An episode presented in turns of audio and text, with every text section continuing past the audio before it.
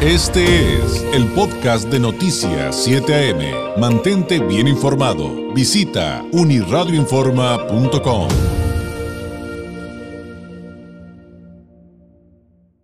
Agradezco enormemente a la regidora independiente en el Cabildo de Tijuana, Mónica Vega, nos tome la llamada. Regidora, ¿cómo estás? Muy buenos días, feliz año. Muy buenos días, David. Un gusto saludarte. Feliz año a ti y a todo tu auditorio. Pues mira, regidora, si me permites el comentario para dar pie a la entrevista, pues eh, cuando platicábamos de, este tema y de que platicáramos hoy lunes de esta iniciativa, eh, no nos esperábamos que a las horas el gobernador dijera que la va a vetar. Pero también tengo que decir, porque es mi obligación, que el propio gobierno estatal nos está diciendo que estamos en alerta máxima, en semáforo rojo, que es porque no respetamos las medidas y que Tijuana y Mexicali somos los municipios con mayor número de casos activos de todo el país. Dado todo esto, pues por dónde empezar, regidora, eh, eh, eh, el hablar de este tema. podríamos empezar por, si me lo permites, por qué es lo que propusieron ustedes y ya después nos vamos al tema del gobernador.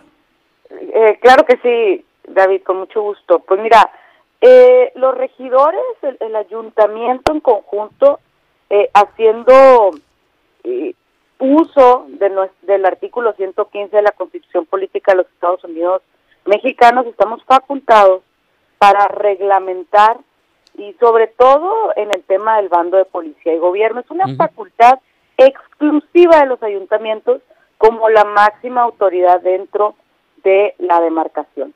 Nosotros hacemos una propuesta, dos regidores, el regidor César Adrián González por su lado y yo por el mío, eh, de eh, hacer obligatorio el uso del cubrebocas. Vale la pena mencionar eh, que, como lo comentamos en otros momentos, es una propuesta que hicimos desde mayo del 2019, perdón, del 2020, cuando se veía venir la segunda ola, cuando ya se hablaba de la segunda ola de contagios Todavía no salíamos de la primera y ya estábamos hablando de la segunda ola.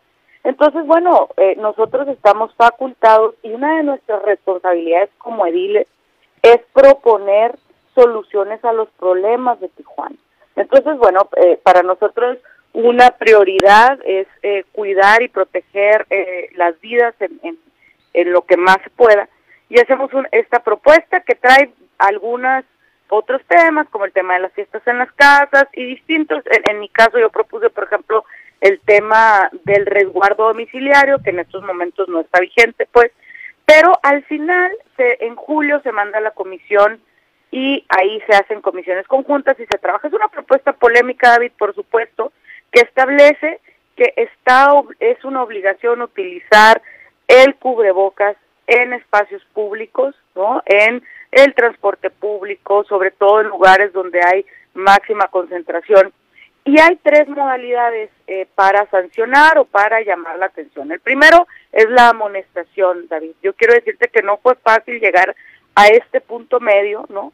Eh, que es invitarle al ciudadano a que utilice el cubrebocas.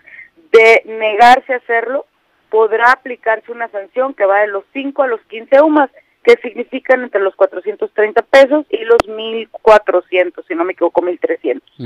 eh, y bueno, también está considerado que quien pueda acreditar que no cuenta con el recurso para pagar esta sanción podrá ser permutable por trabajo comunitario.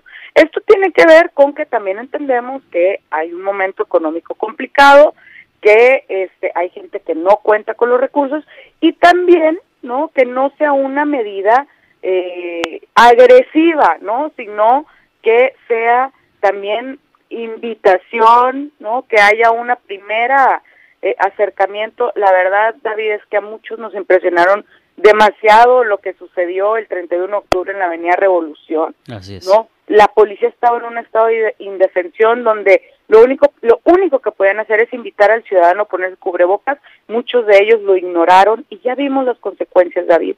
Entonces, la vida de los tijuanenses no es un juego.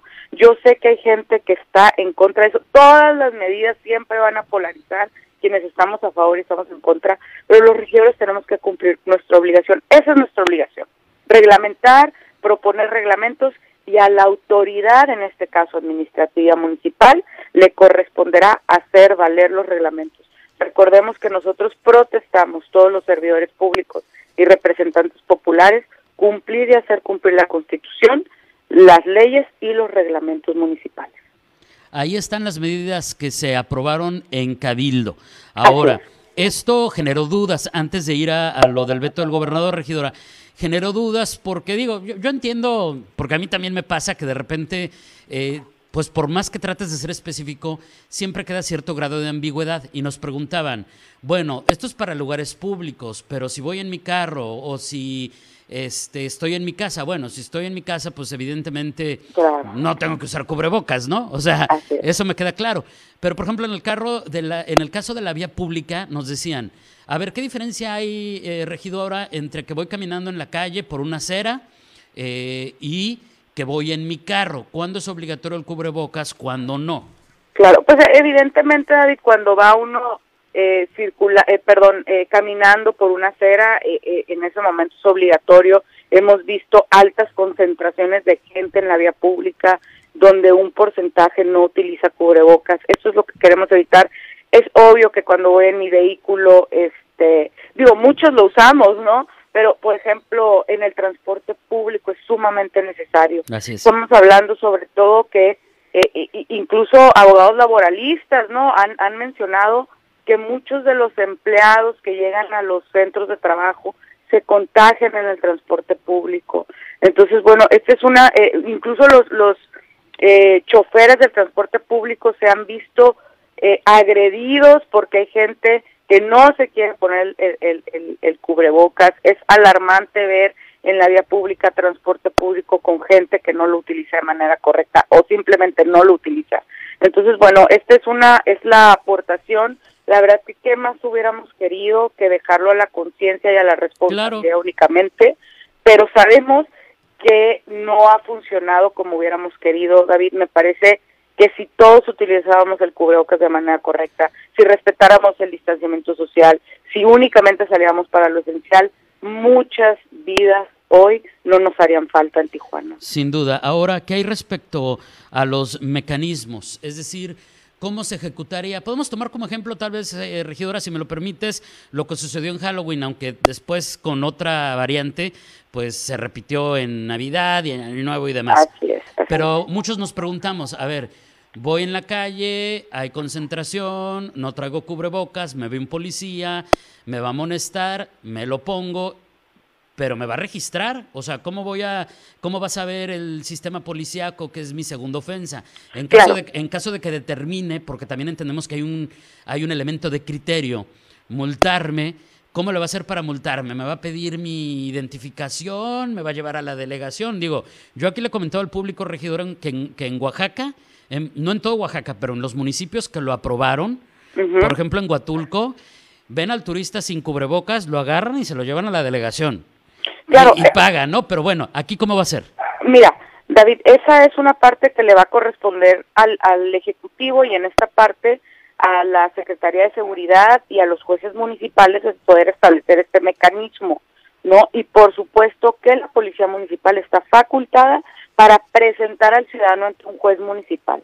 No, lo está, por ejemplo, cuando tiran basura, lo está cuando tiran agua. Eh, eh, eh, vamos, que se haya perdido esa costumbre, la verdad es que nos tiene en una posición muy complicada, donde vivimos en una ciudad donde hay muchas faltas a los a los reglamentos, ¿no? Entonces esperamos que la policía ejerza una autoridad, ¿no? Con todo eh, ahora sí que, que está reglamentada y que puede encontrar ese mecanismo y utilizarlo de manera correcta y transparente.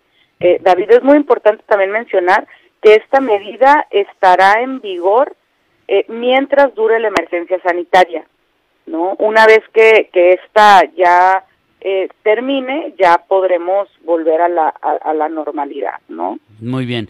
Y, y bueno, como en otros casos, de repente dicen, es que es recaudatorio. Bueno, pues si te parece recaudatoria la multa por pasarte el alto, no te pases el alto. Así es. o sea, así de sencillo. ¿Qué pasa, regidora? Estamos platicando esta mañana con la regidora independiente en el Cabildo de Tijuana, Mónica Vega, sobre esto que aprobó el Cabildo de multar por no usar cubrebocas en Tijuana en lugares públicos, entre otras medidas. Ya este, en unirreinforma.com le tenemos el resto de las medidas que nos dieron a conocer. No es la única, pero es la más controversial. Pero ¿qué hay respecto al veto que anunció el gobernador regidora? Eh, ¿Qué significa esto? ¿Qué efectos tendrá? ¿Y qué reflexión y opinión le merece? Pues mira, en primer lugar, eh, este dictamen eh, establece que entra en vigor cuando se ha publicado en la Gaceta Municipal y o en el periódico oficial del Estado. Ese es, ese es en primer lugar, eso es lo que yo diría. Yo respeto muchísimo al señor gobernador, eh, respeto su investidura, no pretendo entrar en un debate, eh, mucho menos por, eh, político, porque no me corresponde, pero lo que yo sí tengo que decir es que, bueno, los regidores o el cabildo, el ayuntamiento, está facultado en su territorio para reglamentar, David y que existe el artículo 115 constitucional que nos lo permite y nos faculta como la máxima autoridad. Somos la única autoridad que puede eh, proponer, aprobar eh, temas reglamentarios y sobre todo hacer uso del bando de policía y gobierno. Eh, David, ahora yo también diría, te digo, sin querer causar o entrar en polémica, el municipio de Ensenada ya lo aprobó en diciembre y, no causó esta esta controversia, ¿no? Digo, entiendo también. ¿Y si fue y si fue publicado?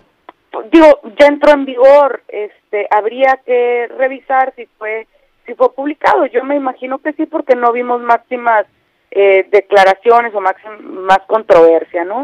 Este, pues la verdad es que eh, yo espero que, que la que cada uno de los actores eh, políticos hagamos lo que nos corresponde. La verdad es que a mí me preocupa mucho todos los días ver la mañanera, escuchar al secretario de salud decir que están acabando las camas en el hospital general, eh, saber que los hospitales privados ya están a su máxima capacidad, eh, saber, ver en redes sociales que están pidiendo tanques de oxígeno, que no, eh, muchos de ellos están buscando medicamentos, ver cómo cada vez más se está acercando esta ola de contagio a gente más cercana, David, saber que algunos amigos han perdido la batalla, la verdad es que nosotros estábamos obligados a hacer algo por nuestra conciencia, por nuestros seres queridos y por la responsabilidad que tenemos como ediles de esta ciudad. La verdad es que eh, el sistema de salud, los médicos, las enfermeras deben saber que no están solos, no les debemos dejar toda la responsabilidad a ellos. Todos tenemos algo que hacer, un granito de arena que poner y nosotros como ciudadanos es cuidarnos, David, porque en esta eh, en esta pandemia es una colectividad, no podemos pensar de manera individual, tenemos que actuar eh, respetando y cuidando a nuestro prójimo, a nuestra familia y a nosotros mismos, porque es la única manera que tendremos de salir de esto. Muy bien. Eh, perdón que insista, regidora, pero nada más para que nos quede perfectamente claro. Para que esto que platicamos entre en vigor, tiene que ser publicado en la Gaceta Municipal y en el Diario Oficial del Estado. Y, si, el, gobernador no lo publica, no va a entrar en vigor. Mira, yo mi interpretación, ¿no? Pero yo no no no soy, eh, eh, ¿qué te puedo decir? A lo mejor estoy equivocada.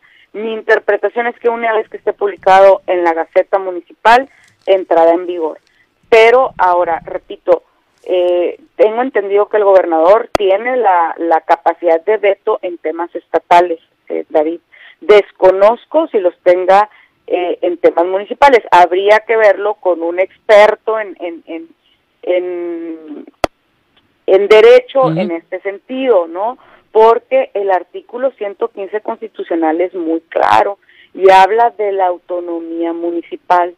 No, yo eso es lo que yo pienso cuando escucho esto. no no voy a entrar en una polémica, no voy a no quisiera contradecir al señor gobernador, pero lo que sí voy a decir es que existe este el artículo 115 que le establece la eh, autonomía de los ayuntamientos en materia de reglamentos y de bando de policía y gobierno. Muy bien, entendido, anotado, pues entonces estaremos pendientes y haremos la labor que nos corresponde, también pues de la mano del cabildo, ¿no? Porque finalmente los necesitamos con nosotros. Eh, esto es un trabajo sin duda de corresponsabilidad. Pues del público hay todo tipo de comentarios, regidora, eh, algunos nos dicen que bueno, aunque se tardaron, bravo, desafortunadamente es necesaria esta reglamentación para que entendamos, pero también hay quienes nos dice, no como comulgo con esto porque por si en mi colonia la policía abusa mucho.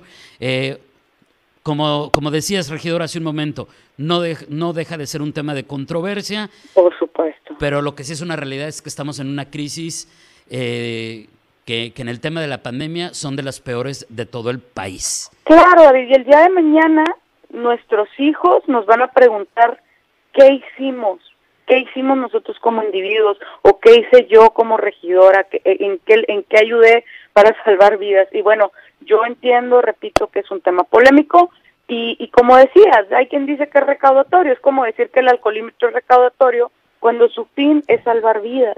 ¿No? Entonces es como decir que la multa por utilizar el cinturón de seguridad para proteger nuestra vida es recaudatorio. Recaudatorio es cuando dejas al ciudadano en un estado de indefensión y todos tienen que pagar sin deberla ni temerla. En este tema, con el solo uso del cubrebocas de manera correcta para proteger nuestra vida, es que estaremos evitando ser amonestados o ser sancionados, David. Ahí está el ejemplo más claro, el comparativo más claro que te parece mucho que de 12 mil a 18 mil pesos para recuperar tu carro porque te lo quitaron en el, alcohol, en el alcoholímetro, pues no manejes tomado. Pues no manejes tomado. Así de, así de sencillo. Así es fácil. Y aquí hay que cuidarnos y también como nos dicen del público, acá hay otro comentario, todos hay que usar cubrebocas, pero la sana distancia es lo que siempre será esencial. Efectivamente, tienen toda la razón no podemos ir por la vida creyendo que con uno de los elementos de, protección estamos cubiertos. No, no, hay, no podemos ir tampoco con esa falsa eh, idea de que nada nos va a pasar y también por eso esas medidas. Ah. pues ni modo, hay que decirlo, estamos en una seria crisis. Regidora, te agradezco enormemente, seguiremos platicando de este tema, estoy casi seguro eh, que, que, tendremos que repetir esta sesión muy pronto. Mientras tanto, muchísimas gracias y muy buenos días. Claro que sí, David, buenos días, un, un abrazo fuerte. Gracias, es Mónica Vega, regidora independiente en el Cabildo de Tijuana. Este fue el podcast de Noticias 7am. Mantente bien informado. Visita unirradioinforma.com.